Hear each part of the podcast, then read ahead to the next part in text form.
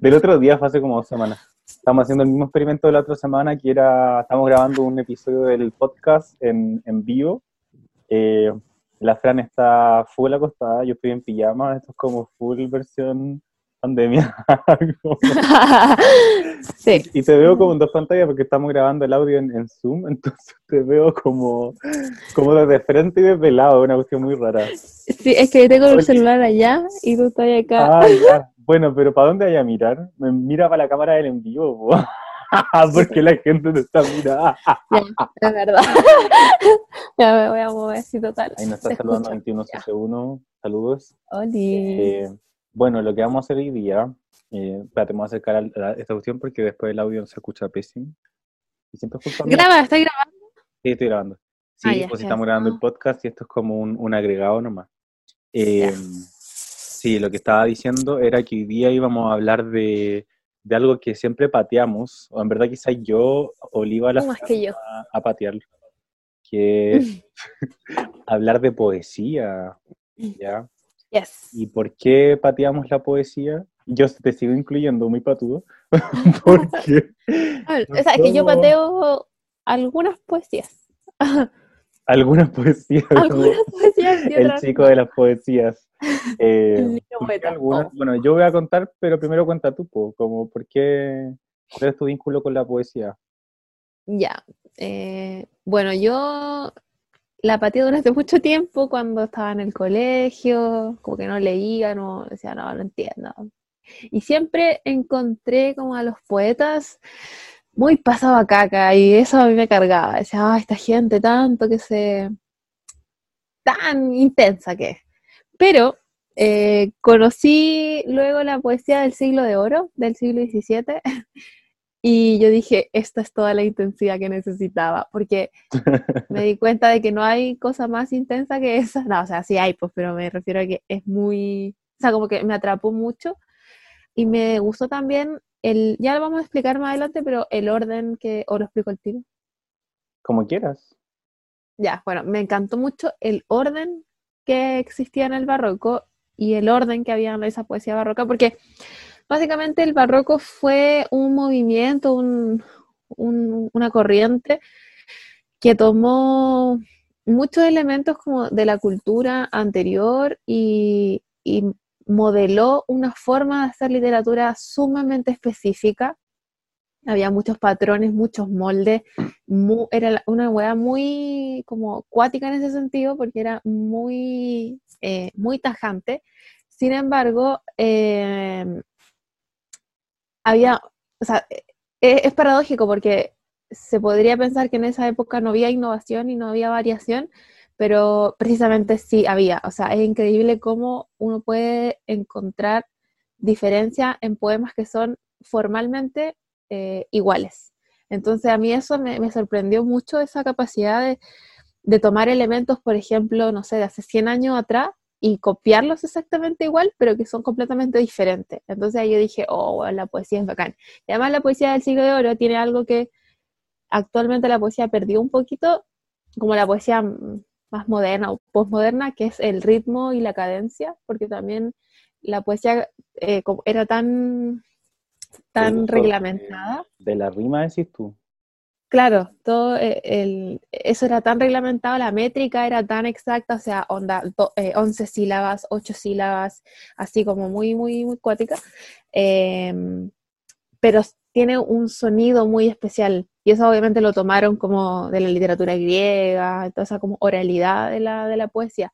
Y siento que los poetas como actuales eh, pierden un poquito eso, y yo creo que es por eso que no me gusta mucho la poesía actual, porque está hecha eh, para ser, o sea, está muy hecha para ser escrita, ¿cachai? Como para ser leída. Sin embargo, la poesía eh, del siglo de oro está hecha para ser escuchada. Entonces es genial y, son súper fáciles de aprender también los poemas. Entonces ahí mi relación con la poesía como que cambió y sí eh, acepto que me he cerrado un poquito y mm, no he visto más poesía como después del siglo XVII digo, ah, no, no existe para mí. ¿Podrías decirle a la gente que está escuchando y que nos va a escuchar después de la grabación como cuáles son autores y autoras del, siglo de oro y del barroco? O qué fecha es el barroco y el siglo de oro, si ah, quieren buscar algo. claro, el siglo XVII, bueno, es que hay dos categorías, como los siglos de oro o el siglo de oro. Eh, los siglos de oro se le llama el Renacimiento y el Barroco, que es desde el, desde el 1500 al 1600 y 1600 al 1700, eh, esos dos siglos. O se le puede llamar solo el siglo de oro al 1700, al 1600, perdón, eh, y surgen, o sea, tiene su mayor apogeo en España. hubo también barroco en otros en otros lados, pero no se le llama así, por ejemplo, siglo de oro al barroco francés, como que solo al de España, porque la cantidad de producción literaria que hubo ahí era una cuestión impresionante. Y los autores más conocidos también eran dramaturgos como Calderón de la Barca y eh, Lope de Vega. Eh, escribieron también mucha, mucha, mucha poesía, o sea, los buenos escribían caleta, y de las mujeres que yo más idolatro y las que más se conocen es Sor Juana, pero Sor Juana está en la segunda mitad del barroco ya casi al final, por eso la buena era seca, porque tenía toda la influencia y la buena estudió caleta, o sea, se notaba y su pluma es... Ay, la ya voy a hablar de ella. También son poetas del siglo de oro eh, Luis de Góngora y Quevedo, ¿no? Sí, también son finalmente son muchos autores y autores que nos hicieron leer en el colegio, incluso en, segundo medio vas a leer mucho. Tu cara ve, a mí no. Es que a mí ni cagando en están, en están en el plan y están en los libros del Mineduc incluso, como están los eh, Luis de Góngora, Quevedo, Sor Juana, Calderón de la Barca, López Vega. Y, y en mi experiencia como profe, cuando le hago leer esos eh, poemas a los estudiantes, eh, los suelen rechazar bastante a priori por el uso del lenguaje, como porque es un lenguaje igual un poco más antiguo, eso que tú valoras mm. harto, que es como la cadencia, como la, estructura como rígida, como la, la, la, rima, lo encuentran como anticuado. Claro, es que la, la, base de eso, o sea, es como mostrar el lenguaje como un artificio, el arte como artificio. Eh, entonces, la vida cotidiana o la vida normal era tan aburrida que conceptualizaron como el lenguaje y es un lenguaje poético, o sea, en realidad ahí había muchas como formas, como formas de escribir que eran, que respondían a cuestiones netamente eh, poéticas y, la gente ahora ama a Star Wars y a Yoda que habla al revés y eso lo hacían ya en el siglo sí. sí o sea, de, todas maneras, eh, no me dejaste terminar la idea porque mi idea no era como hater, era como al revés, era como, pero cuando yo les demostraba que finalmente lo que tú decías, como que final, era como un uso del lenguaje para la poesía, es como puro artificio. Eh, Ay, me acordé de algo, perdón. Y la, y la dificultad de, de, entrar al poema, y cuando yo los ayudaba como a entrar al poema, así como, ya empecemos a, a escarbar y no sé, lo que sea, quedaban así como, oh, como impactados. La wea bacana. Entonces, al final tomaban esa, esa dificultad eh, como un desafío más que como una cuestión de como, ah, qué paja. Eh, sí, es que eso es bacán porque es un reto al fin y al cabo, como tratar de descifrar lo que están diciendo.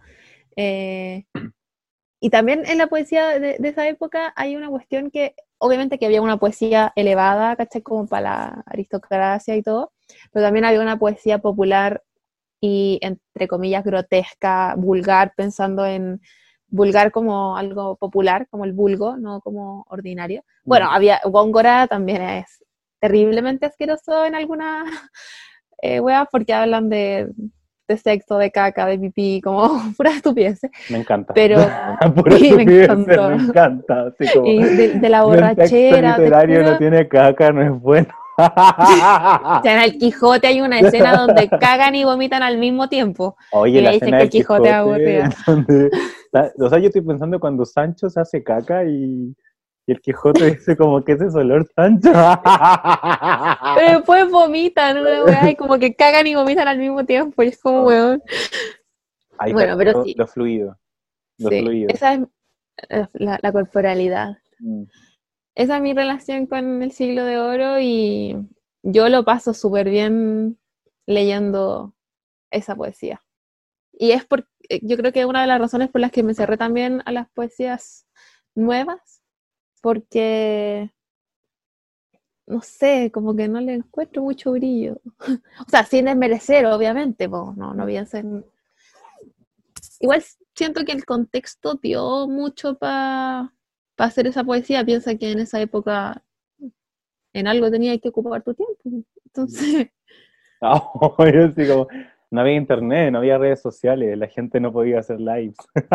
tenía que hacer discusiones. Y es muy gracioso porque eh, Góngora y Quevedo tenían rencillas eh, y los hueones se hacían poemas, se dedicaban poemas, pero en malas. de hecho, hay uno que es el. Ahí va una nariz pegada a un hombre, que se ríen de esa hueá, que uno de los hueones era narigón, pero eso era acuático igual porque como se asociaba que los judíos eran narigones, se asociaba que este hueón era judío y en esa época ser judío en España, cuidado, que te mataban. Pues. Entonces igual era complicada la cosa ese mismo ejemplo como que lo uso en clase como para decir, si ustedes ahora chiquillos, chiquillas se tiran palos como por estados de, de Instagram, como que antes se dedicaban poemas, así como era. era y Sor Juana hacía lo mismo. Sí, homenaje, me encanta, me encanta, me encanta. Eh, y ese era uno de los temas que quería tocar como desde el punto de vista como de, de, nuestro punto de partida, que era como nuestra cercanía o lejanía con la lectura de la poesía que tienen que ver con la importancia de la mediación, como que necesitáis como alguien que haga como intermediario para entrar al poema, o sea, si yo en el colegio no hubiera tenido buenos profes como para que te hicieran entender el poema, yo hubiera sido como de la mayoría que es como, ah, no entiendo, chavo, qué paja, qué, fome. Entonces, es súper importante. Y nosotros que estudiamos literatura, eh, igual en la carrera, la mayoría de lo que leemos es narrativa, o sea, como que tampoco la poesía está relegada incluso dentro de los ñoños que es literatura. Claro, y piensa que al menos en nuestra escuela, entre comillas, ¿quiénes son los rayados de poesía? Son dos departamentos, o sea, son dos profesores, española y Bello, que es el profesor de chilena, de poesía chilena. Dos profesores que son como los más conocidos en eso, eh, de un universo de cuántos, ¿cuántos profesores hay? 30, ¿cachai? Ah, y hay otro profe también que hace como poesía también. Eh, ah, no, no, no, porque Bello hace la hispanoamericana. Entonces, ese profe es el que hace como en, en, en Latinoamérica y los de Departamento de Española. Sí, pues entonces. Y los de Española no son muy queridos, entonces no muchos se acercan a eso. y cuando... Ellos se lo pierden. entonces, cuando hablamos de, de construcción de canon y hablamos como de, no sé, la, que un canon como súper masculino, blanco, etcétera, también podríamos negarle que es un canon bastante tirado a la narrativa, como narrativa céntrico, o sea, como que conocemos más autores de narrativa que de, que, de poesía. Y aquí en Chile pasa lo mismo, o sea, si empezamos a hablar en Chile de poetas, eh, nos aparecen más nombres de hombres que de, mujeres. Y tampoco son muchos, como si te ponía a pensar cuando dicen poesía chilena, ¿en qué piensas ahí? Neruda, Mistral y Lin, así como Ah, yo pienso como en, bueno, Neruda Mistral, eh, Guidobro, ya, Guidobro. Pablo de Roca. Sí, pero eso ya es mucho, yo creo, para como para el universo de la gente. Ah, normal, ella. Gente normal, no, no, no, Pero me refiero que en, en, los colegios, como esa mediación, la gente que no está dentro de, de esta como academia, de esta burbuja en realidad, eh, que yo soy bastante crítica con esa burbujita, eh, son ¿cuántos? Tres, ¿cachai? Como Pablo de Roca lo conocen por el video del niño poeta. Ah, sí, niño poeta habló. Cuando dice eso, Pablo de Roca vale el doble y el triple. ¿Por qué no pusimos nuestra pauta imaginaria como hablar de niño poeta? Así, un tema de la poesía. Ay, no, no me quiero meter en eso porque después no, nos reta, no sé. Oye, sí, en verdad antes a mí me daba mucha risa y como que compartía cosas niño poeta, pero siento que ahora se están pasando y como que ya no quiero formar parte de esa gente. Hay gente muy adulta que le hace bullying, como ya Sí, a mí me da... Yo digo ya. Es chucha. Sí, eh, eh, son como, bueno, pero... Tú no contestaste cuál era tu relación con la poesía. ¿Qué eres poesía para ti? ¿Poesía eres tú? ¿Y yo? No, en verdad yo soy de la gente que no lee mucha poesía, incluso como ahora que vamos en unos minutos a, compartir como qué leer si quieren acercarse a la poesía, eh, me costó bastante, me costó bastante. eh, porque casi no tengo libros de poesía. Como que leo poemas sueltos, no leo poemario, pero, pero tengo algunas joyitas que me encantan y cada vez que alguien me pide como, oye Diego, como que recomiéndame como poesía, siempre estos son como mis caballitos de batalla. Y, que lo tienen de bacán igual, eh, bueno, son contemporáneos, tú sabes que yo rayo con lo contemporáneo, no como tú que... Eh, es una mezcla rara entre lo antiguo y lo nuevo. Ella, nos complementamos súper bien. Eh, y, también que son, aparte de contemporáneos, que también son chilenos y argentinos, pues como que acá tengo eh, solo autores chilenos y argentinos, incluso traje como una, una rareza como para comentar y, mostrar. Oye, me dio risa porque Venante, y le iba a decir y se me olvidó, la catita como que puso, no sé si cachaste, como al buen pancho. porque te Te cachó el tiro. No se nota, parece Fanta. O sea, no sé, quizá era porque había como más, más espuma. ¿Espuma? Por lo mejor la catita conoce muy bien el pancho. Salud. Oye, no sé si es ilegal tomar por un Instagram Live, creo que no, ¿cierto? No sé. No creo. Incluso iba a salir con la lata de cerveza y dije, no es mucho, como que le voy a cantar. ¿Alguien quiere pensar en los niños? hablando, hablando de... Ahí respondió la cata. Hablando de poesía, el, hay un vínculo ahí entre poesía y, alcoholismo. Qué terrible. La web estereotípica. Pero en verdad igual sí, como que ven a haber estudios, como que debería haber buscado como... Relación entre el alcoholismo y la poesía. Oye, disclaimer, como, se diga, no estoy curado ni nada, o sea, yo no me curo con una hueá Ah, no. Aunque con la pandemia ahora que uno toma menos, como que quizá uno se cura más rápido. Oye, me dio risa. Ya, pero Solo fue porque quería contestarle a la gatita que me el tiro.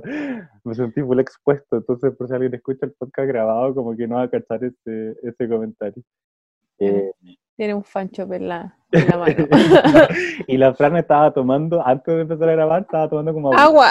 No sé, como ahí la diferencia entre lo sano de, de la Fran versus, versus mi, mi alcoholismo bueno, quizá alguien esté escuchando, mirando después tomando. Hoy es necesario tomarse un copetito. Por favor, sí. Ya tomé vino al almuerzo y, después dije, necesito más. Ah. Aparte que es fin de semana, así que mañana trabajo temprano de la semana. Oye, también. Ya, oye, em, ¿qué otro tema te gustaría tocar? Porque como tenemos pauta imaginaria, eh, me gustaría tocar otra cuestión que otro de mi acercamiento a la, a la, poesía es que hay muchos poetas bastante famosos como la Mistral y como Lin, Enrique Lin, que es un poeta chileno, que se están empezando como a rescatar sus obras que están escritas en prosa. Como que ya sabemos mucho de poesía de ellos, o sea, teóricamente, porque en verdad yo no sé mucho. Eh, pero ya está ah, como déjame abrirle al gato. Ya, está como su, su, obra poética como en circulación, lo que se lee de Mistral y lo que se lee de Enrique Lime es precisamente la poesía, pero ahora se está rescatando la, la obra en prosa.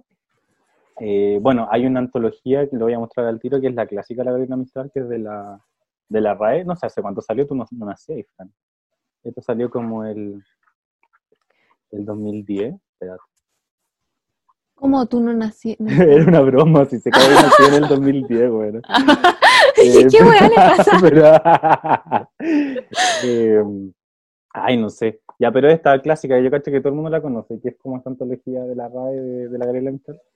Eh, y, y, al fondo, o sea, al final, al fondo, hay prosa, pues, prosa escrita por, por la Gabriela Mistral, y sabes que me gustó mucho más que la, que la misma poesía, así que recomiendo Sí, como que dicen, oye, en verdad yo ya conozco a la Gabriela Mistral, como que lean prosa. Y hay una editorial chilena eh, independiente que se llama La Pollera, que está sacando, sí, está sacando cada rato libro, de verdad cada rato, cada rato es como una vez al año, un libro nuevo de, de prosa de la Gabriela Mistral. Sacó uno de las prosas relacionadas con educación, después prosas relacionadas con política, y hace poquito, hace como dos meses, sacó uno que se llama Toda culpa es un misterio, eh, que tiene que ver con sus textos religiosos. O sea, la poesía en sí de Gabriela Mistral es súper religiosa, pero ahora son como textos de no ficción, como de prosa, como lo, lo, que escribió en columnas de diario, cuestiones así. Así que si alguien tiene ganas de leer como y conocer más de la Gabriela Mistral, eh, como que vaya a la... Esto no es un auspicio ni nada, como a la, página, sí, ojalá, a la, a la página de la pollera, como que ahí están vendiendo creo que como el, el pack, el trío de estos libros que le estoy, mm. le estoy comentando. Y Enrique Lin, pero es que te hacen recomendaciones. Es que quería comentar, al, comentar hartas cosas ah, de Gabriela Mistral.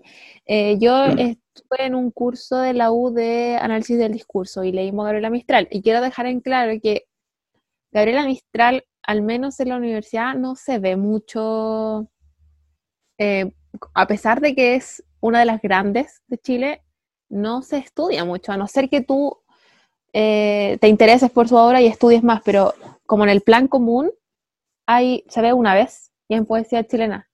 Entonces también hay como una deuda bien grande con la poesía de Gabriela Mistral. Y bueno, yo la vi después en análisis del discurso y ese era con enfoque feminista, ese curso. Lo hizo la profe Kemi, que Kemi Oyarzún es como una feminista muy famosa, una académica muy famosa en Chile.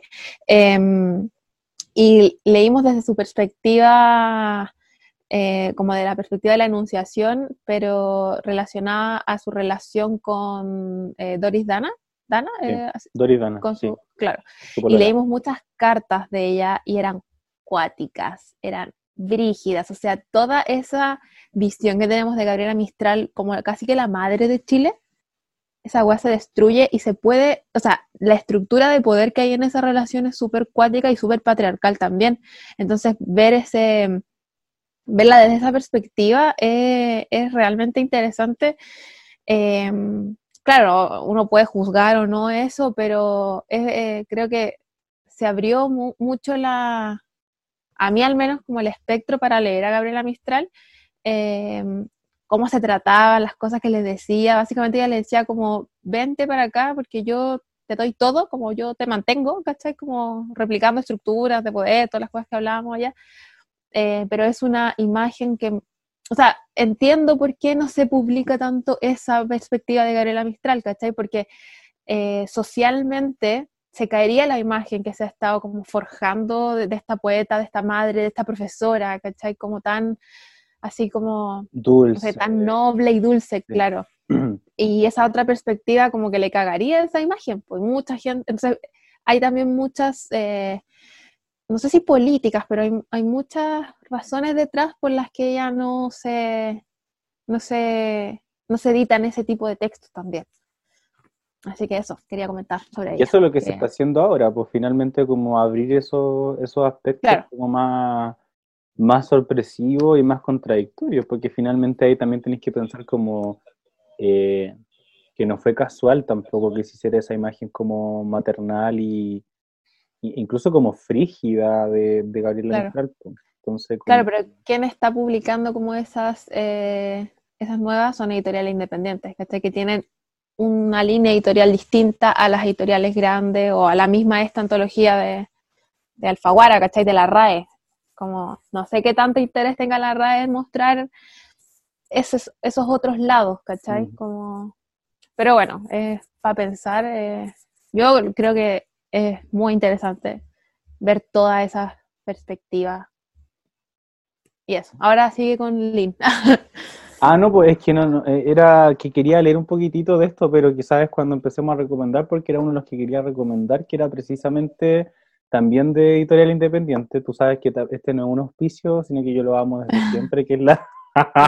desde siempre y de verdad. Ah. La editorial Overall, que sacó hace relativamente poco un, un libro de Lynn que se llama Las cartas de Eros. Eh, y son, bueno, un libro póstumo de, de Lynn, pues no, no, se publicó cuando estaba, estaba vivo.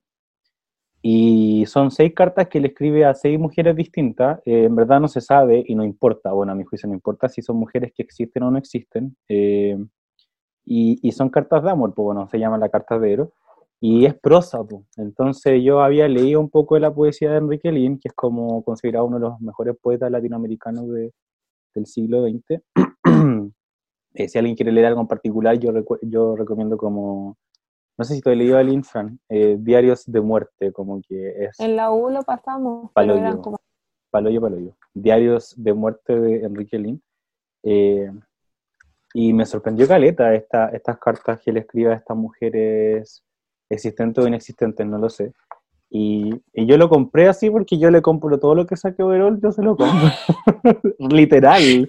Como que llego a la feria, yo llego a la feria y le digo como, hola Daniela, y le digo que la, la editora y, y, la, la, la, dueña y vendedora, bueno, la hace toda en, en Overall, y le digo como, ¿qué sacaste de nuevo? y como que se cae. ¿A qué feria te refería? ¿A las ferias del libro o a las ferias de tu casa? Ah, yo a la, a la feria.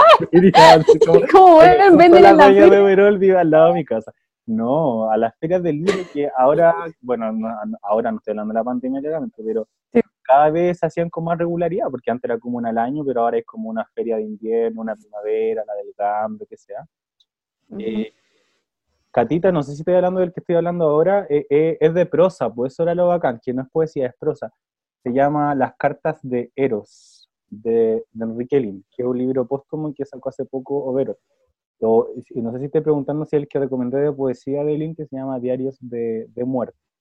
Eh, entonces, sí, pues, me ve de lejos, el, stand de siempre me ve de lejos y yo cacho que deben pensar como, oye, vino este huevo, ¿no? Así como a gobierno.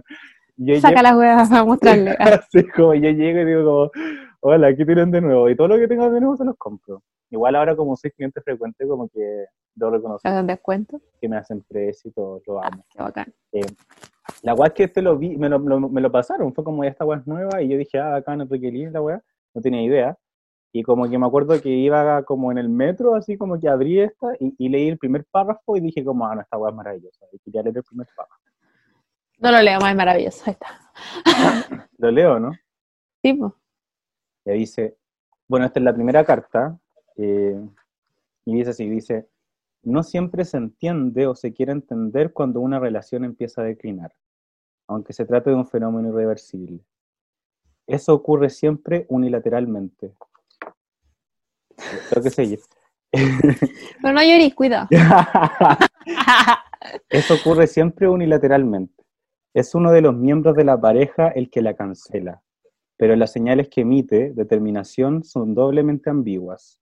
Teme darlas en primer lugar y luego el afectado se recibe a recibirlas conscientemente aunque las percibe, desde una nebulosa con claridad.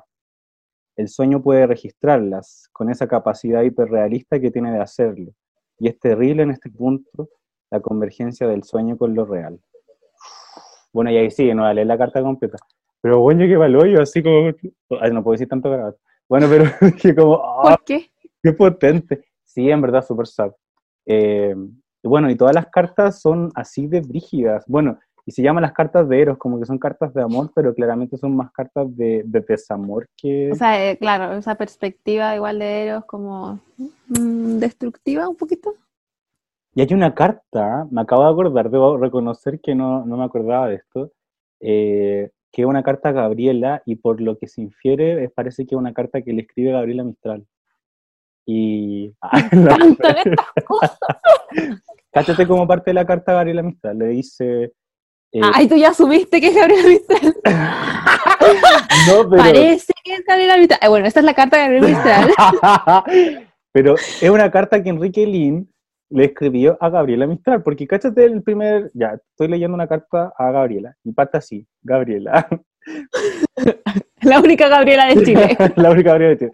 Y dice así, como escribo cartas imaginarias a mujeres que, en cierto sentido, no existen, no veo ninguna razón para que tú no seas una de mis destinatarias. Estás muerta, no es un inconveniente. Tanto más cuanto que nunca habrías recibido de mi parte ni leído una cosa como esta en la época que te conocí de vista. Ya te diré, ya te diré cómo. ¿Viste? Weona, es ahí ya. Lee esa, eh, después del primer punto seguido, creo, había una parte muy bacán. ¿Viste que te, no sé, qué dice? ¿Estás muerta? ¿Después de eso? Eh, estás muerta, no es un inconveniente. Tanto más cuanto que nunca habrías recibido. Tanto más cuanto que. Ay, qué bacán. Sí, escribe maravilloso. ¿Tanto más cuando? tanto más cuanto que nunca habrías recibido de mi parte ni leído una cosa como esta en la época que te conocí de vista. Ahora que ya no sabes nada de nada, no hace falta que ignores, señora mía, mi admiración juvenil por ti, literaria, pero tan intensa como para confundirse con un patatús al corazón, o el alboroto de los espermios que le censuraron al autor de Mal de Amor. Ay, no, me encanta. Ya parten todos a comprarse el libro. Yo lo quiero. Las cartas de de Enrique Lin. Lo sacó Overo. Bueno, todos por internet. Y ahí, pucha, es que la, lo, lo, o sea, no lo malo, ahora voy a, ahora me van a odiar los editores independientes. Como son independientes, estas cuestiones no las encontráis en, en internet. Igual pero las mismas páginas de ellos, po. Eh, puede ser, po, pero también lo importante es que las venden bien baratitas, po. o sea, no son libros tan caros como los, los como más, no sé, no valen 13, 12 lucas, como que suelen costar 6, 7 lucas. Mm. Y este lo vale. preguntan justo dónde lo compro. Pucha, vamos a buscar, yo, yo quiero buscar porque me, me, interesó leer ese. O sea, esto lo más probable es que estén, o sea, no lo más probable, incluso estoy seguro que lo venden en internet, como que en Busca Libre, en la ah. misma página de, de Overall. Eh, también es de la editorial Overall. Sí, Overall con B corta. Ahí lo voy a poner en la pantalla. No sé si ahí está. Eh, sí, lo venden sí o sí porque hacen despacho, porque yo le he comprado como en, época de pandemia eh, y, llegan, y llegan súper rápido. Ya. Hay una página que vende libros de internet también que le compro, no sé si la cacháis, Fran, que es como más libros como, como más, no sé, más desconocidos, de independientes, que es Libros Chevengur, no sé si lo cacháis, que es una página que, que vende libros por internet, te llegan a la casa. Libros Chevengur. Bueno, ahí después los puedo anotar cuando subamos este videito que supongo que se puede subir.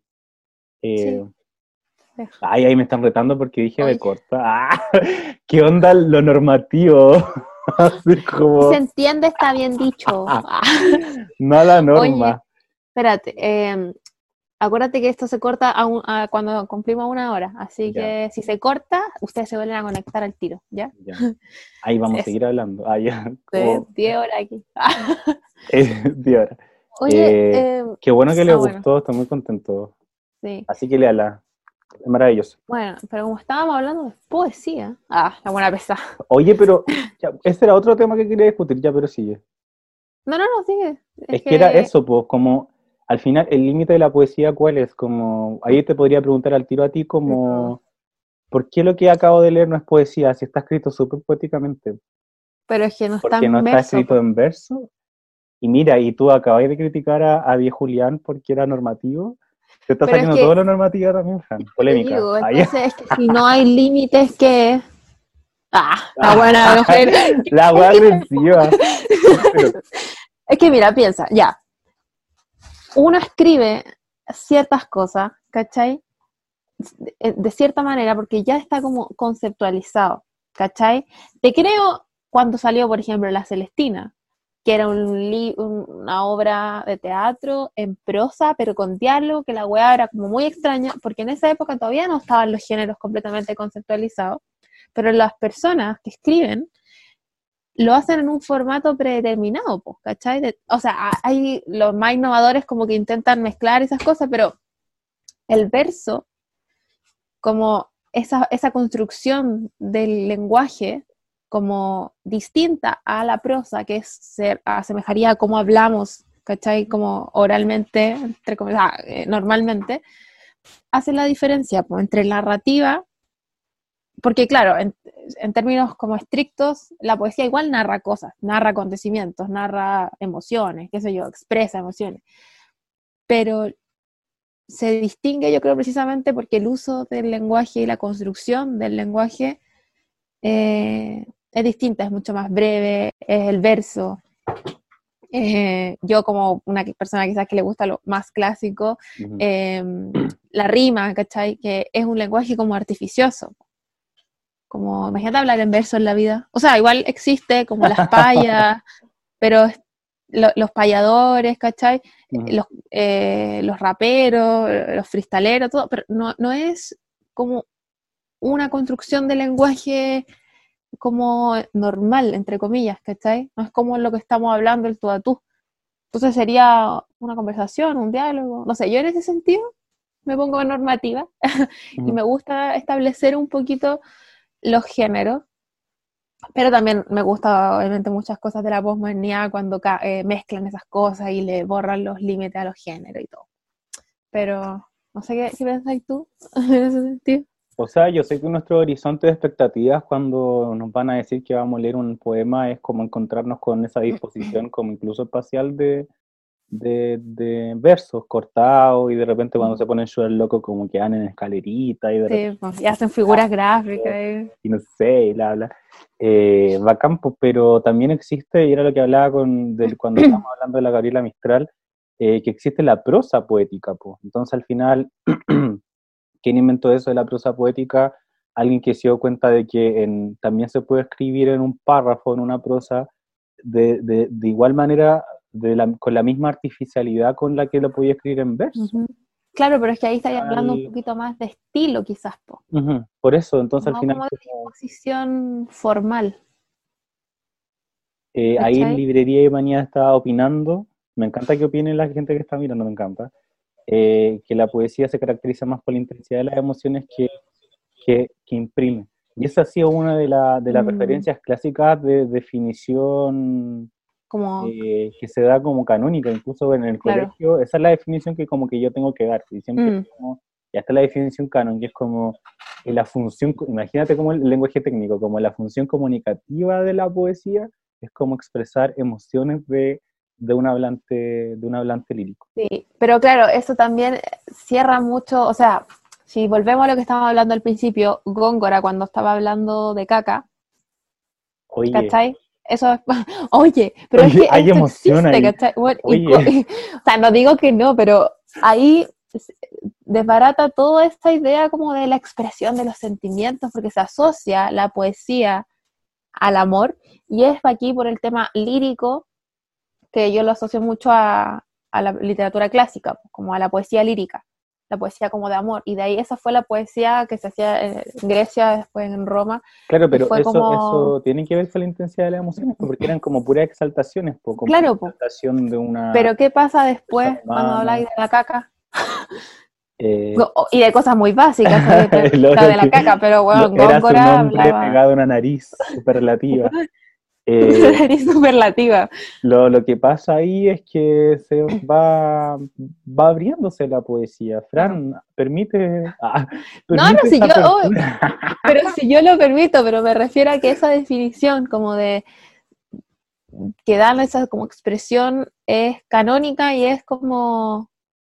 Hay poesía que no es así de profunda y sigue siendo poesía, ¿cachai? Y de todas maneras, si me pongo como más, más como no sé cómo decirlo, no sé si es pesado es la palabra, porque no es pesado, pero... Eh, espérate, es que me desconcentra cuando Como Neruda que le hacía oda a todo. oda al caldillo de congrio.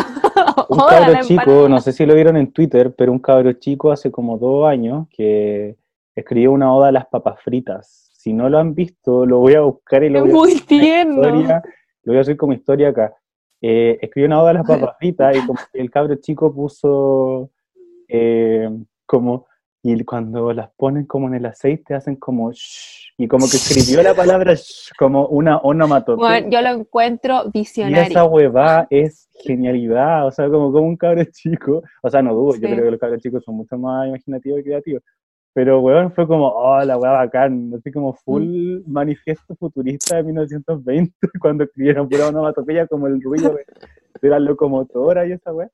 Em, como el sonido de las nubes, así muy oye, pero yo opino igual que, que librerías y manías, como que, incluso era, eso era lo que te iba a responder a ti, Fran, así como a la polémica, eh, que era que, todo, que, que, cuando se habla de emociones, no son solamente esas emociones como como a lo cortés, a lo, a lo amoroso. No, pero sí yo estoy de acuerdo con eso, sino que estoy en contra un poco de la categoría que le da, o la, del significado que le dan en el colegio, porque claro, eso también es una emoción y eso también es poesía, ¿cachai? Entonces, cerrar un poco como la poesía a como la exaltación de sentimiento amoroso, que es como lo que dicen, yo no creo que sea correcto, porque claro, puede ser cualquier cosa. Pero por eso yo siento que si es poesía tiene que ver más con la forma que con el contenido. ahí Díaz Julián habló de García Lorca y como que tengo, en cualquier momento me voy a sonrojar de, la emocional, ¿no? Porque, sí, porque en verdad, por ejemplo, la gente que estaba, cuando estaba leyendo las cartas de amor de Enrique Lin, ahí así como una encuesta en vivo, los la cara como el te odio. Que me da mucha risa, vuelvo con el libro como... Sí. Esto que cuando leí la carta que le escribió a, dos mujeres distintas, eh, ¿Es poesía o no? Para ti, Fran, no lo es, No. Está escrito en prosa, porque son cartas.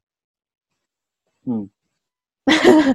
Ah, no, dudo que, sea como muy poético, ¿cachai? Pero en términos como estrictos, no es poesía, ¿cachai? Porque no está en verso. que, que, que cerra mi... Se me acabó el pancho. Oye, sí, en verdad, bien cerra tu, tu sí. lo, lo que les poesía. Pero al final lo que iba a decir, porque me desconcentraron cuando empezaron como a hablar abajo. Ah, ya, así como no. Ah, entonces no hablen, no. No, sí hablen, que va que empezaron a hablar. Eh, que era que finalmente si me ponía como pesado era como al final que importa, como la definición, pues al final eh, yo creo que acá compartimos la opinión de que si el, el texto, independiente de su formato, eh, como que cumple su función mm. como de impactar, o sea, no sé, para mí la, la, literatura es importante para mi vida porque me emociona y me permite pensarme y pensar al resto, ¿cachai? Entonces, si, si es porque está escrito en, en prosa o no, o en verso, como que finalmente no, no importa tanto.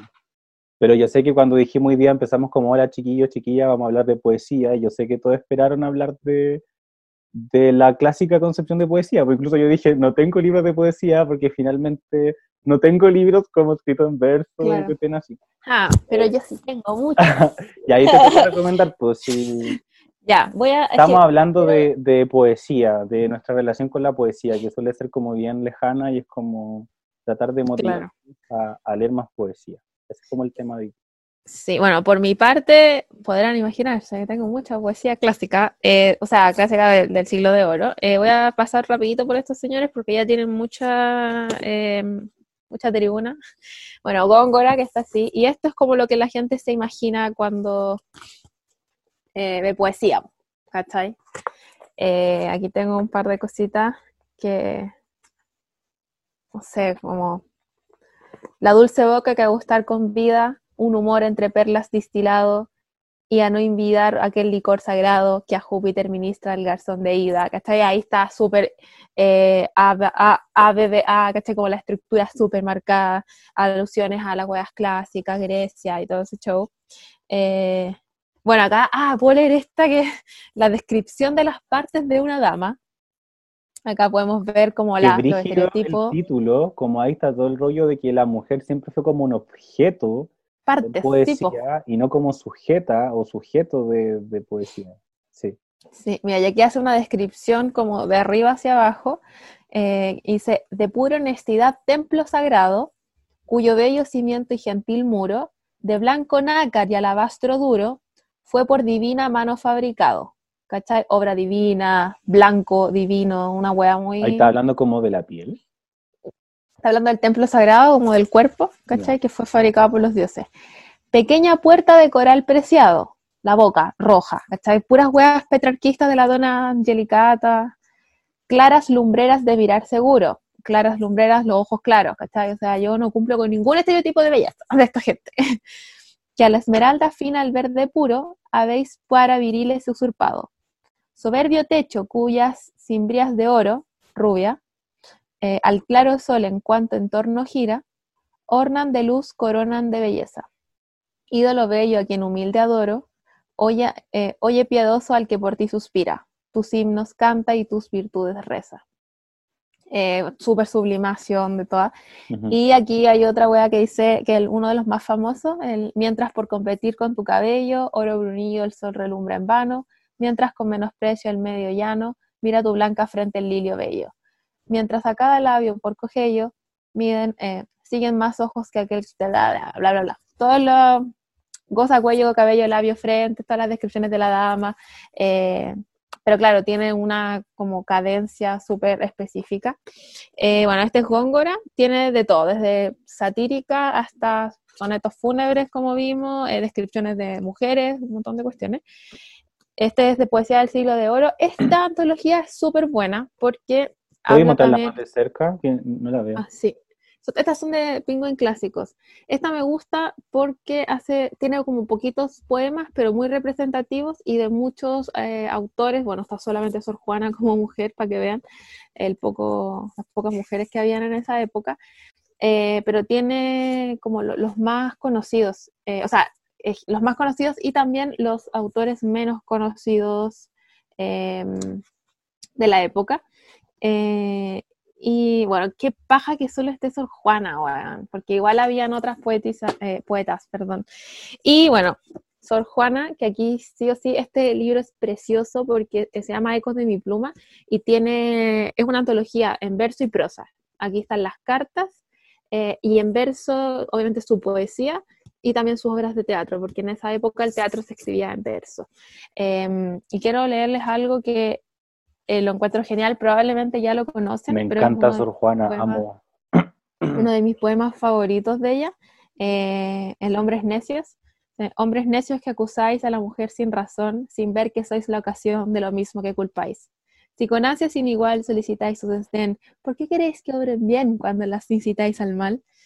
Combatís su resistencia y luego con gravedad decís que fue liviandad lo que hizo la diligencia. Parecer que era el de nuevo, de vuestro parecer loco, al niño que pone el coco y luego le tiene miedo. Bueno, igual el, poema es mucho más largo eh, y habla básicamente de que los hombres le echan la culpa a las mujeres de las mismas cosas que ellos hacen. Es como cuando los hombres te tratan de loca por ser la ex loca y después te dicen, ya, pero ¿por qué es la ex loca? O sea, ¿qué le hiciste? ¿Cachai? Como que al fin y al cabo es una reprimenda a todos esos hombres necios que culpan a las mujeres. Y hay otro que es, eh, que fue, el, no sé si lo han visto, pero hice un video de YouTube y lo subí ayer, que yo lo, es que yo lo asocié con, ahora hice una lectura eh, con los eh, filtros de Instagram. Este es un soneto, entonces más cortito, y dice, este que ves, engaño colorido, que del arte ostentando los primores, con falsos silogismos de colores, es cauteloso engaño del sentido este en quien la lisonja ha pretendido eh, excusar de los años los horrores y venciendo del tiempo los rigores, triunfar de la vejez y del olvido. Es un vano artificio del cuidado, es una flor al viento delicada, es un resguardo inútil para el lado, es una necia diligencia errada, es un afán caduco y bien mirado, es cadáver, es polvo, es sombra, es nada. Y ahí finalmente hay una wea muy directa a Garcilaso, pero este habla eh, de, un retrato que ella le hicieron, que la pintaron más bonita de lo que ella era, y ella dice, eh, este que ves acá es un engaño colorido, o sea, cómo el arte puede engañar los sentidos y eh, básicamente ser una, no una reproducción fiel de la realidad, porque básicamente con los colores, la luz, las pinturas te pueden como arreglar la cara o arreglar, o sea, hacerte más bonita. Y yo lo asocié como con los filtros de Instagram que... Y de hecho en el video me hice una foto. me encanta. Me hice una foto eh, toda eh, editada en Snow y me cambié la cara completa, ¿cachai? Ah, la, la que subiste como mirándote a un espejo y salías como full blanca. Eh, no, no, no era ese. Fue otra. Ve el video, ve el video. Yo acusándote de usar mucho filtro en una foto que subiste a tu Instagram personal. Oye, pero a, ese, último poema que, a ese último poema que tú leíste, yo, lo, yo le di una lectura como de que finalmente el arte como que nos sirve para, para camuflar el hecho de que nos vamos a morir, porque al final es como, como, como el final como es es, no sé, olvido, la... polvo en sombra, en cadáver, polvo es sombra es nada. Tipo, eso está... La vanidad y esa como endulzamiento o pintar la, la, vida es como, no es nada al lado de, de la idea de que el tiempo pasa y, que todo es Y nos vamos a morir. Y cuando nos morimos, nos vamos a pudrir y nos van a comer los gusanos. Eso es como, literalmente está detrás, y que la muerte es una idea muy barroca, que la, la muerte igual a todos, Claro, que en eh, el colegio lo más probable es que todos hayan visto esa cuestión de, como los tópicos literarios, pues que este era el... Ay, se me olvidó. Bueno, el Tempus Fugit, que es como el... Tempus Fugit y los retratos de Vanitas también, Vanitas, así. Pero había uno de la, muerte. Pintar naturaleza muerta. Sí, o sea, hay... no me acuerdo el nombre específicamente de ese, pero esa idea es muy barroca, como que el arte puede inmortalizar ciertas cosas, pero que da lo mismo, porque al final nos vamos a morir igual, y esa muerte va a ser desastrosa. O sea, Góngora y Quevedo tienen eh, poemas sobre muerte súper impactantes, como de descomposición de la piel. Eso también es muy barroco, imagínense, mezclar ideas súper altas, como de la belleza de las mujeres, como los dioses, o sea, es como los ángeles, y también te puedo escribir poemas de que da lo mismo que seas tan hermosa porque te vaya a pudrir, se te va a caer la nariz, se te van a comer los gusanos, como esas como mezclas barrocas, esos extremos. Eh, eso es lo que me encanta, como vivir en la, en la, en esta, en la contradicción. En los claroscuros, porque en, la, pintura barroca como que esa es una de las cuestiones que más se, se, toca, que es como el, el claroscuro. Así que siempre me acordé con, cuando tenía que estudiar en el colegio. Eh, era como ya, barroco, claro oscuro. Sí. Oye, y otra cosita que quería recomendar, ah, eh, no es del siglo de oro para que no me funen por ser tan clasicista. es este yo creo que ya es demasiado tarde para eso. Tarde, no, yo puedo hacer todo porque vivo en la modernidad y puedo amar tanto lo clásico como lo contemporáneo. El contexto me avala. Entonces, les voy a recomendar este que se llama Poesía en Toma, que este lo escribió la Fanny Campos, que es una poeta de la quinta región que se dedica mucho a, eh, escribir em, como muy desde adentro, muy desde las entrañas, como de un feminismo muy eh, enojado, ¿cachai? Eh, con el mundo en general. Y la Fanny escribe La Raja. Y hay otro libro que yo tenía, no, no era mío, me lo habrían prestado, que se llama Ruleta Rosa, que habla de los femicidios. Este libro es cuático, realmente es muy bueno. Bueno, este fue hecho en todas las tomas del, de mayo del 2018. 2018, sí. Eh, y es muy interesante. Y también, igual este está como esa disposición, pero igual tiene, ah, estos son... se, te, se, te, cayó todo. Me desarmó la idea. No, esto no, no era. Espérate. Es que este era como una explicación del texto. Claro, el libro se llama Poesía y ahí vi como una prosa. Mira, se te cae. No, oye, ¿qué no pues era una explicación del poema. Y también lo interesante es, que eh, uno de los poemas es, eh, está hecho con partes de distintos poemas de distintas mujeres, mujeres, de distintos lugares de Chile, de las tomas feministas. Es muy bacán este libro. Este, la verdad, no sé de dónde lo pueden encontrar, pero si siguen a la Fanny en su Instagram, Fanny Campos Espinosa, ella creo que tiene el link para venderlo. Es que como es independiente, como que te lo manda, ¿cachai? Una cuestión así. No está como en las Yo creo que ese libro, no sé si uno googlea poesía en toma, además que está ahí. Porque como sí. tiene el desarrollo del acceso libre, debería estar. Te puedo contar una, una anécdota con la Fanny Campos que tengo yo, que fue que una vez estábamos en una yo fui a dar un, a participar como en estos congresos donde uno va a leer como un trabajo y yo y era como un, era una mesa de escritura hecha por, por mujeres.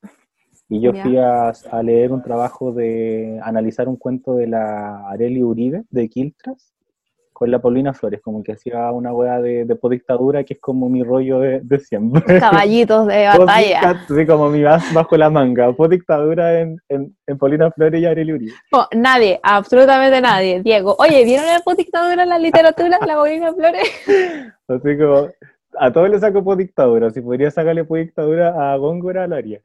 Eh, ya la cuestión es que y estaba la Fanny Campo y, la, y, la, y todos pensábamos que la Fanny iba a, a, analizar un, un, trabajo y la Fanny muy bacán como que se paró, que algo inusual en estas cuestiones fome donde toda la gente está como sentada como con su papel. Durmiendo. La Fanny, se, la Fanny se paró y como que dijo, yo vengo a leer un poema como escrito por muchas mujeres, que era ese que está ahí, Sí. Y estuvo como 20 minutos leyendo un solo poema, que era la... Es cuático ese poema. Pero muy potente. Yo estaba así como casi llorando. Sí, utiliza mucha corporalidad, mucha también animalidad, cuando dice cómo somos las conejas, las zorras, puras cosas así. Eh, y también ella utiliza mucho el recurso como de la histeria femenina, lo reivindica mucho. Claro, lo, Sí, weón, estamos histéricas y estamos locas y estamos enojadas porque es o sea, es como, mm, no hay otra forma en la que podemos estar actualmente, ¿cachai? Con todas las cosas que pasan hacia las mujeres. Sí, sí, así que ojalá la, la, la, gente que me está escuchando, ya sea en vivo después de la grabación, como que vaya a buscar a la Fanny Campos porque es una, es una mujer, una escritora contemporánea que está escribiendo, está produciendo y en sus redes sociales sigue subiendo. Sí, eso, ella tiene, está muy activa en redes sociales. Ella, ella es muy movida con el tema de la, de la organización, como, del, como que junta a mujeres para que lean, y no estamos hablando de, de, mujeres como consagradas en la academia ni en la literatura, sino que es como gente que escribe, no sé, en la universidad, como eso, mm. como en un proceso de, de, movilización, y ya escribamos lo que nos salga de la guata de, de, lo que estamos viviendo como esta época histórica y, y, publiquémoslo. Es muy, muy, muy, muy movida. Así ese libro lo, lo autopublicó total y esa cuestión se, se agradece un montón. Así que aguanta. Aguanta, aguanta. Y hablando de como autopublicaciones, yo les quería mostrar un, un librito de poesía que es como libro objeto, porque se sacaron 50 ejemplares nomás y, y se lo, los vendieron como a los conocidos. Eh, en verdad al grupo selecto. Oye, espérate, es, probable que ya se corte el en vivo, así que esté atento. Ah, para volver a... ¿Por qué se corta? Ah, porque dura como una hora. Ah, claro, por si acaso. ¿Qué tengo que hacer? Oh, no, me pusiste nervioso. Volver a hacer el, en vivo y invitarme de nuevo. Ya, pues, y mira, mira las cuestiones casuales que suceden y estoy como impactado por estas cuestiones random que han salido. Que este plaquet que iba a, a comentar ahora, que era, eh, dice, cáchate lo que dice, weón, dice primera edición, dice primera edición. ¿Qué va a hacer cosas? Primera edición a cargo de Fanny Campos. Negra. Oye, negra, sí. Entonces, primera edición al cuidado de Fanny Campos, que era la misma que estamos hablando recién, impreso en Concon en Chile el 2018. Bueno, esta es una plaquette que son como estos libritos que se hacen como artesanalmente, con pocas como ejemplares y muy bien cuidados. Si se dan cuenta, está hecho, bueno, el, el poemario se llama Territorio en Disputa, que es de un escritor chileno contemporáneo que se llama Patricio Contreras. Y, y la cuestión es que, que, la tapita está hecha con mapas reales de, de Santiago. A mí me tocó como Ñuñoa y, y esas cosas. Eh, pero está precioso. Y, y, quería leer unos poemas porque él escribe sobre la, la vivencia en, en, las periferias. Eh, mm. Y hay un y él vive en, hoy día, en verdad no sé, y no es tan relevante, o, en verdad sí es relevante para su poemario. ¿De periferia? Eh, sí, todo caso. Escribe de eso, importante que no es importante que sigue ahí o no. Eh, ah, escribe sobre, sobre su experiencia en, en Puente Alto. Incluso dice, estos poemas fueron escritos entre el 2015 y el 2016 eh, mientras trabajaba en, en Puente Alto. Y me gustaría dedicárselo a todas las niñas y niños que crecen en estos espacios violentados y tiene unos poemas que son paloyo, eh, y quiero leer dos, ¿puedo leer dos? Eh, este, lamentablemente, no, no les puedo decir cómo vayan a comprar en ninguna parte porque no están, pero es súper chiquitito, así que si en verdad si a alguien le interesa, yo feliz, hiper mega feliz, eh, le saco fotos y las subo como en la historia. Pirateando, Diego. Ay, nada que ver, pues si una plaqueta, estas cosas son como para difundirla. Eh, y aquí me está avisando la weá que en 30 segundos esto se va como a cerrar y tengo pena. Así que. Espérate, no, si esperemos que se corte. ¿Le pongo finalizar al tiro o espero que se corte? Finaliza al tiro. ya, chao, gente. Va. más rápido. conéctense, conéctense al tiro. Ah, Voy a leer a Patricia Contreras a la vuelta de comerciales. Estos comerciales, hacemos una A la vuelta de comerciales hablamos de, de Patricia Contreras. ¿Puedo finalizar ahora y compartir en IGTV? Sí. Ya, siguiente. Voy a ponerle listo acá. ¿Qué le pongo de título? Poesía. Después lo Ay, verdad. Chucha, me estáis hablando acá, ¿verdad? Sí, sí. ¿Qué está hablando ahí? ya, apúrate. Ya. O sea, ¿puedo hacer otro live mientras se sube el IG? Sí, pues bueno. Ya. Sí. Qué gracioso. dije, ¿por qué me está hablando todavía? Se cortó. Ya. A ver. ¿Dónde estás? Ahí está. Ahí te veo. volvimos de comerciales porque como nadie nos auspicia, como que los comerciales son muy rápidos. los comerciales son tan rápidos que nadie nos auspicia. Eh, ya. Está atrasado el, el video. Ay, trámite. Ya. Chan, chan. Ya. Ahí me salió el aviso que plancha está. Está metiendo en vivo. Ya. Ahora sí, sigue a Pato Contreras. Ya, pues. Y. es que estoy demasiado impactado por el hecho de, de que justo haya querido recomendar un, una plaquette que fue eh, hecha por una de las recomendaciones que hiciste tú y ni siquiera nos pusimos de acuerdo. No. Ni siquiera sabías tú que iba a recomendar a la Fanny. Wow. Me encanta esta, estas coincidencias. Eh, ay, me encanta. Eh, ah, ya, pues lo que les quería leer, eh, porque ahí ya llegó la, la, la, gente que no estaba como ahí apañando en, en, la lectura de poesía. Eh, se llama Panfleto contra la explotación.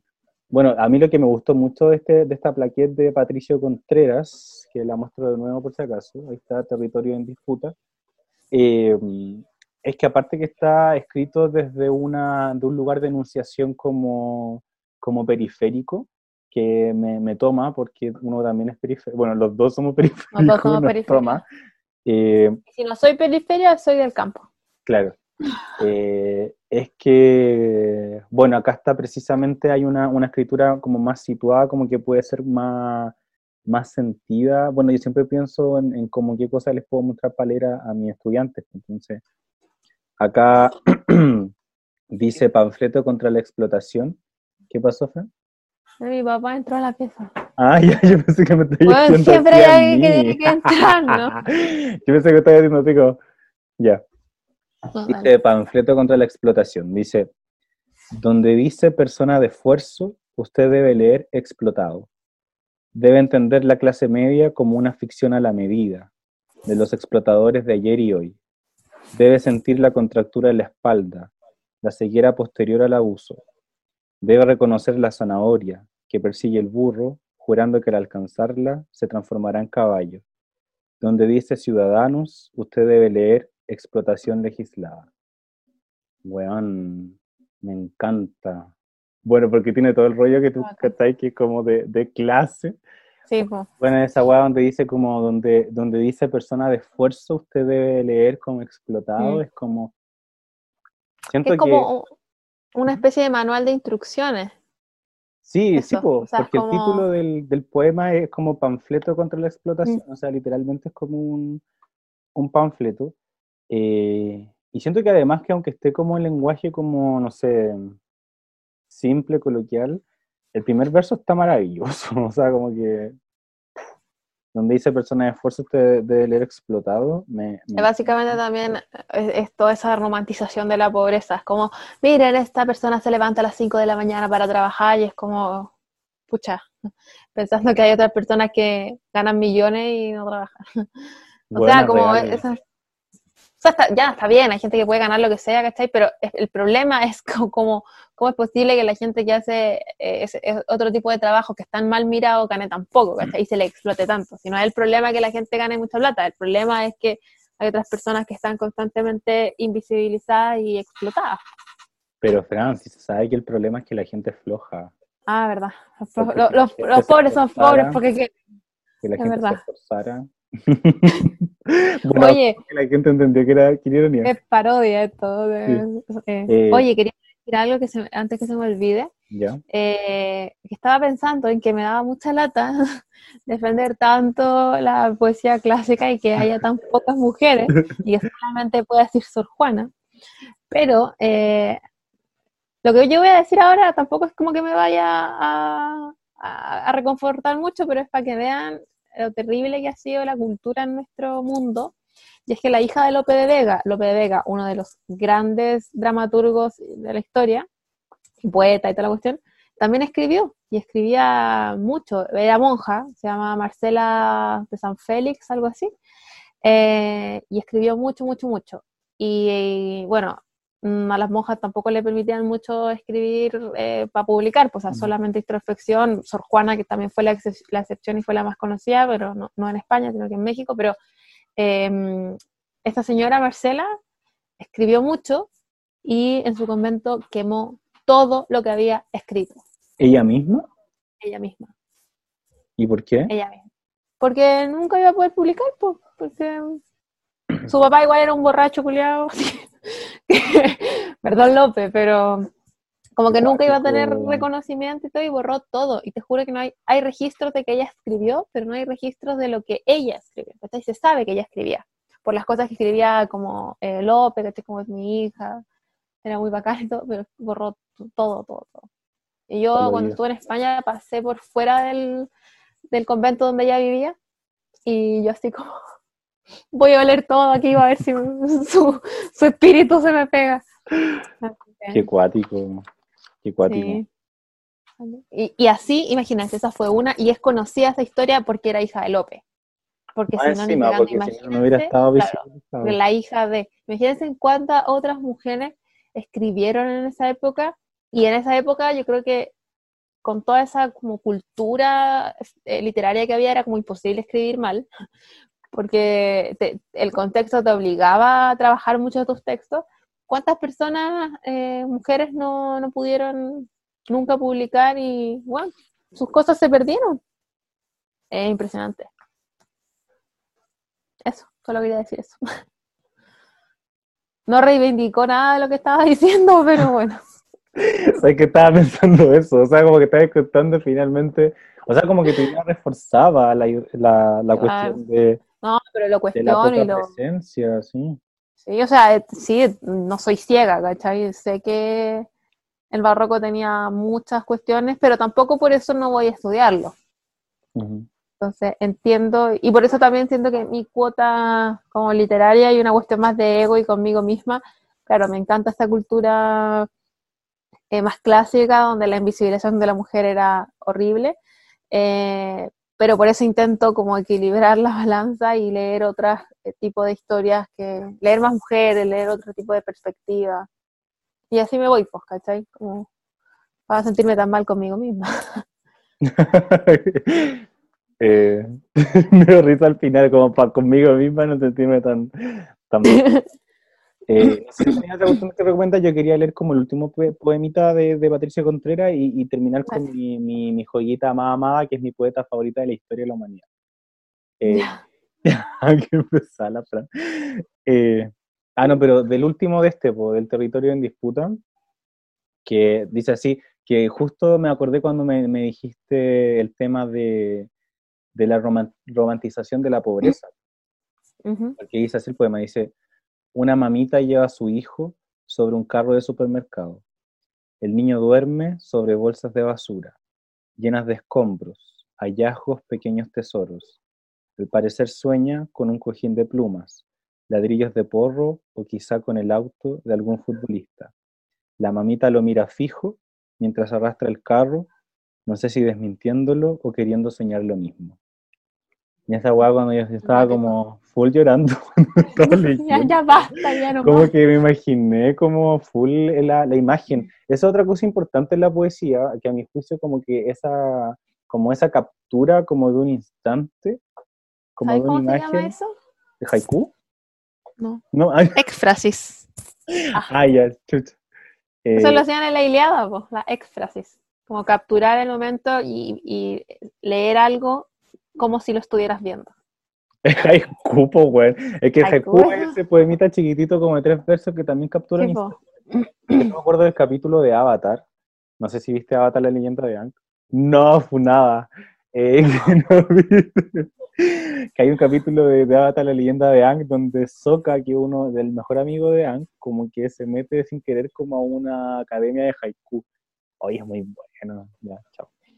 Eh, hay un niño que hace un haiku. Y, y lo último que quería recomendar, y con esto puedo cerrar mi, mi presentación, eh, ah. que es la que más amo, eh, que es una poeta y narradora argentina contemporánea, que se llama Valeria Tentoni. Aquí está. El libro se llama Piedras Preciosas de Valeria Brentoni. Eh, es de mm, Pez Espiral, una editorial independiente chilena también. Ahí me están apoyando con... Yo conozco esa editorial. Yo conozco esa editorial. Y tú la conoces. Todos conocemos Pez Espiral. Eh, y, y, es maravillosa. Sabes que acá hay un poema que por favor rellena porque lo tengo que encontrar. ¿Qué no le pusiste un post y te? Qué maravilloso. Oye, sí, porque soy una persona desordenada. Bueno, voy a leer qué dice. Avatar lo mejor. Escucha, no te puedo apoyar Andrómeda porque... Estamos en el mejor Bueno, yo sé que estáis full con pega, pero la pandemia es una buena excusa para ver Avatar. Uy, es que yo veo doramas coreanos. Pucha, verdad.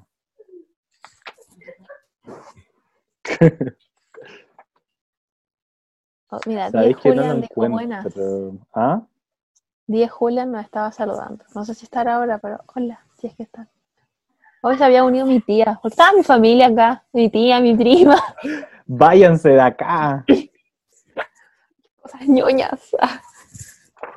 Eh, ay, pucha. Ya, ella es, está, es joven, o sea, está Sí, nació en el 85. La sigo en Twitter y me sigue de vuelta, que para mí es como lo más importante de mi vida. A mí me sigue la princesa Alba de vuelta. ¿La Algo nada, la princesa Alba. ¿Cómo me estás escuchando? La princesa Alba, sí. Oye, mira, de Julián dice que en España son las 5 de la mañana. Oh, o sea, ¿te estáis desvelando o Por nosotros. Ah. ¿Por qué está tan despierto hasta ahora? Pero la gente como que ha perdido las rutinas de, sueño. No, yo no. Ah, despierto, empiezo a trabajar a las 9 y despierto a las 8.58. O sea, me levanto a las 8.58 y después duermo toda la noche. el Diego no tenía preparado Hoy ya lo encontré. En verdad era otro que estaba buscando, pero me acabo de acordar que ese que estoy buscando está en otro libro de poesía que no sé dónde está. Pero acá hay uno que me gusta igual. Pero es de Valeria Tentoni también, ¿ya? Ay, qué bacán. Dios Julián dice que le gusta mucho la poesía, como que podría haber sido como un invitado, como de, como nosotros nosotros. Ya, el poema, a mí mucho, me gusta mucho la Valeria Tentoni, porque ella como que agarra cualquier aspecto del, del mundo y lo transforma en poesía y, escribe muchas eh, imágenes como metáforas, cuestiones así, con el mundo de la ciencia. Si se escucha una risa mía. Eh, con, con, el mundo de la ciencia. Eh, y este poema, que lo encuentro maravilloso, se llama Escala de Mo. ¿Caché cuál es la escala de Mo? O sea, me suena el nombre. científica, como que su cara fue como que soy yo no soy científica. En realidad como se llama porque se escribe M-O-H-S, que es la escala como de dureza de los materiales. Como que ah, la escala de Mohs, como que se supone que mm. ah, eh, el diamante es lo más, lo más duro. Entonces el poema dice como, los diamantes solo se dejan lastimar por los diamantes. Cosa que es verdad Ay, yo, yo como explicando el poema, así como un poema, como comentar. A ver. Yo, los diamantes solo se dejan lastimar por los diamantes. Ninguna otra cosa del universo los puede herir en su forma, en su transparencia, en su capacidad de dispersión de la luz. Cuando encontraron el diamante en Sudáfrica, no podían calcular su precio, y entonces enloquecieron, no supieron qué hacer, hasta que supieron, lo trozaron en 150 partes. Ante las estrellas del sur, nadie sabe qué hacer.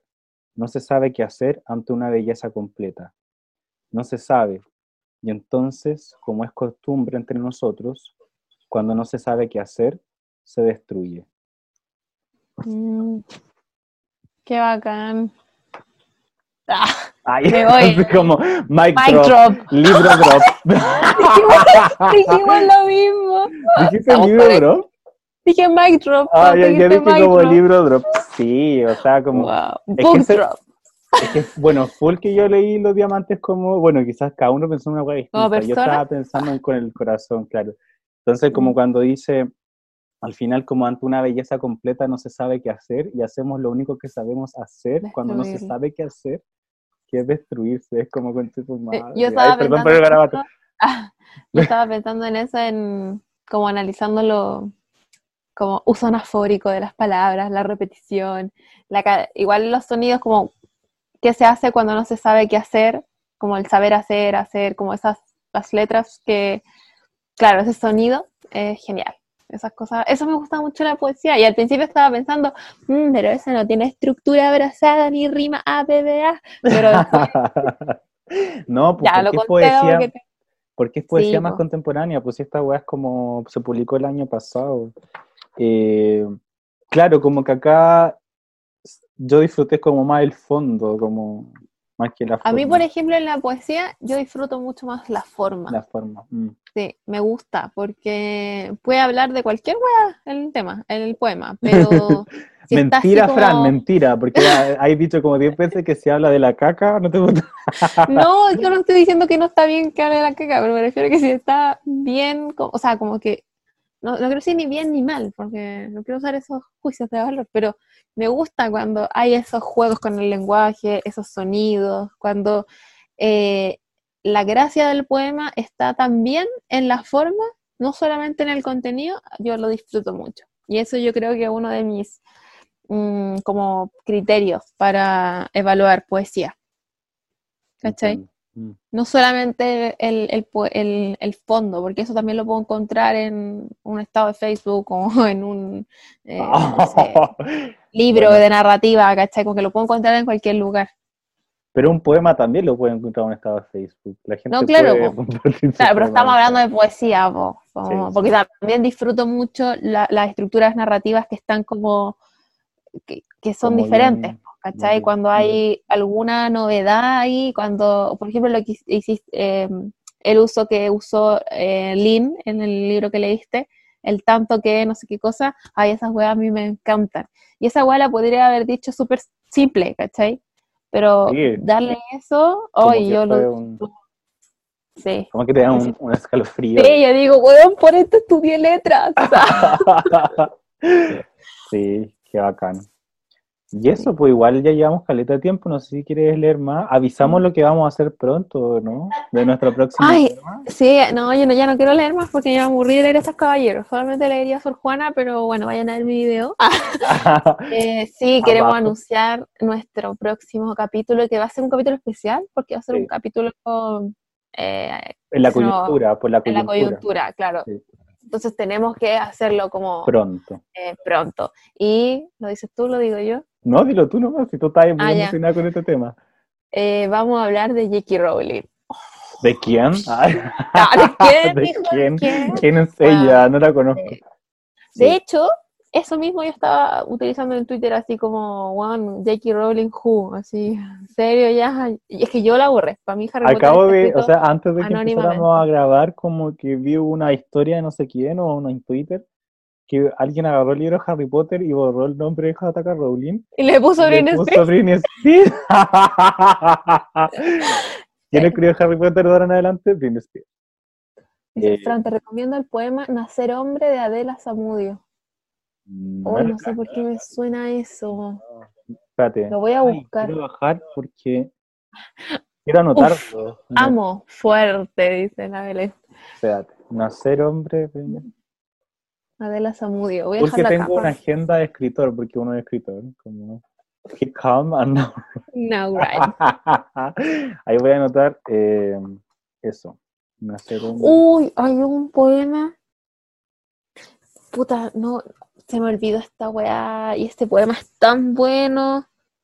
Soy una tonta, hay un poema que me gusta mucho de una chilena que lo vimos con el profesor Caruman en análisis de texto. Analizamos que era eh, algo de las palabras, no voy a decir que las palabras vayan a desmentirme, algo así. ¿De Patricia Hernández? ¿Existirá Patricia Hernández? Mm, Elvira Hernández. Sí. ¿Elvira Hernández? No, no es Elvira, o sí, no, no era Elvira Hernández. Bueno, Filo, eh, ese poema era tan... Ay, sí, era Elvira Hernández. Espérate, día Julián está preguntando, qué vergüenza, ¿verdad que tenemos público internacional? ¿Qué, qué, es weá? Eso está preguntando. Ah, weá es decir cosa, pero de una forma muy informal. Weá es sinónimo de cosa o cuestión o asunto. Ay, muy diccionario. Y, y cachai es como eh, entiende, you know. Ah. te das cuenta, claro. Vamos a tener que hacer como usar un, eh, un lenguaje más, más neutral. Ay, qué Ay, qué paja. Ah. ya, bueno, hay un poema que no me acuerdo el nombre porque es súper difícil de encontrar, pero es de Elvira Hernández y lo voy a buscar y lo voy a postear en mi em, eh, aquí y en mi Instagram en todos lados porque ese libro, ese poema es súper bueno y fue muy gracioso que lo tuvimos que analizar desde una perspectiva estructuralista y le quitó toda la gracia. pero, o, sea, mm. o, sea, no, en teoría sí, pero en realidad no. Fue muy gracioso eh, analizarlo así, pero decía algo, no voy a decir que las palabras vayan a despedirme, algo así, pero se lo dedicaba a Patricio, no sé quién. Ay, puta, soy, se me olvida todo ya. Ya lo voy a encontrar. Ya lo voy a encontrar. Oye, eh, Julián, Dios Julián está diciendo que le flipa el acento chileno. A mí me flipa el, el, español. español. Sí. sí. Bueno, debe ser como una cuestión como de, exotismo igual. Como. Sí. Igual, ¿sabes qué? Quiero hacer un video sobre... Mm, Los acentos. No, no, que yo tengo uno de palabras chilenas, pero está, lo hice hace mucho tiempo, pero quiero hacer otro como de palabras chilenas actualizadas, como de, locuciones, de mm. frases hechas. Así que, Así que el, episodio especial va a ser de JK Rowling, que mañana la vamos a, vamos a despedir ah, de nuestra mente, nunca más vamos a... Ya la despedí a esa señora. Eh, así que para que se contacte... Oye, porque cacháis que, no, es que hoy la cagó. Y con cada tweet que sacaba como para defenderse, la, la, cagaba más. Sí, yo ya decía, señora, ya éntrese, ya, basta. Pero bueno, no, no adelantemos más. Bueno, me da mucha risa porque Julián, Diego Julián dice catachay. ¿Qué era te cachai? Como que vos le, expliqué claro, que era cachai, que era como entendí, ¿entiendes? Claro, que gracias. ¿Comprendes? Eh, y eso, pues así que lo dejamos a todas invitadas, invitados. Eh, mañana dijimos que lo íbamos a hacer, ¿o no? Sí, pues mañana pues, como a la misma hora, como somos personas ocupadas, ah, no podemos Lo vamos a hacer en vivo también. Sí, pues. Qué emoción. Eh, ya. Así que mañana A, las nueve vamos a estar. Bueno, ahí vamos a estar avisando por. Claro, en caso de que no pase algo y no podamos, también lo vamos a avisar. Pueden traer como todo su. Su tecito. Su, claro, su evidencia como para defender, porque también pueden defender. Por supuesto. Ah, Ojalá que venga alguien defendiendo, sería la raja. Yo igual voy a ser como abogado del diablo, como que quiero decir algunas cosas que quizás no van a ser muy populares. para que me funen. El siguiente cancel. Bueno, para tener, bueno, lo que yo voy a decir, weá, me importa una weá la vieja. claro, No, a mí no van a tocar Harry Potter. Eh, ya lo dijiste. y ya pensando en quemar Harry Potter y todo así, a mí no me lo tocan. Sí, sí, a mí no Ay, me Ay, mira, mi tía dice besitos, llegué tarde. Mucha tía se perdió un capítulo de poesía. De larga duración, además. Porque... De larga duración. Ya, pues, así que muchas gracias a todos los que estaban escuchándonos eh, y se mantuvieron en, la, en la conversación. Y nos vemos. Ah, me siento muy programa de matinal de lunes a viernes. Nos vemos, mañana. En otro, en otro capítulo. En otro capítulo de larga duración también. De larga duración porque vamos a apelar a JK Rowling. Mañana apelamos a JK Rowling. Ah, Mira, ya. ya nos puso como un abrazo, ¿cachai? Me encanta, me encanta ya ¿cachai? Hay que dar en adelante. Yo, voy a decir, lo ¿cachai? Ya. Ya. Un beso a toda la gente. Nos vemos mañana. Y, ah, nos vemos mañana. Nos vemos mañana. Como a las nueve por ahí, en la nochecita. Chao, Fran. Cuídate. Chao, Diego. Gracias. Adiós. Todos, todos. Bye, bye.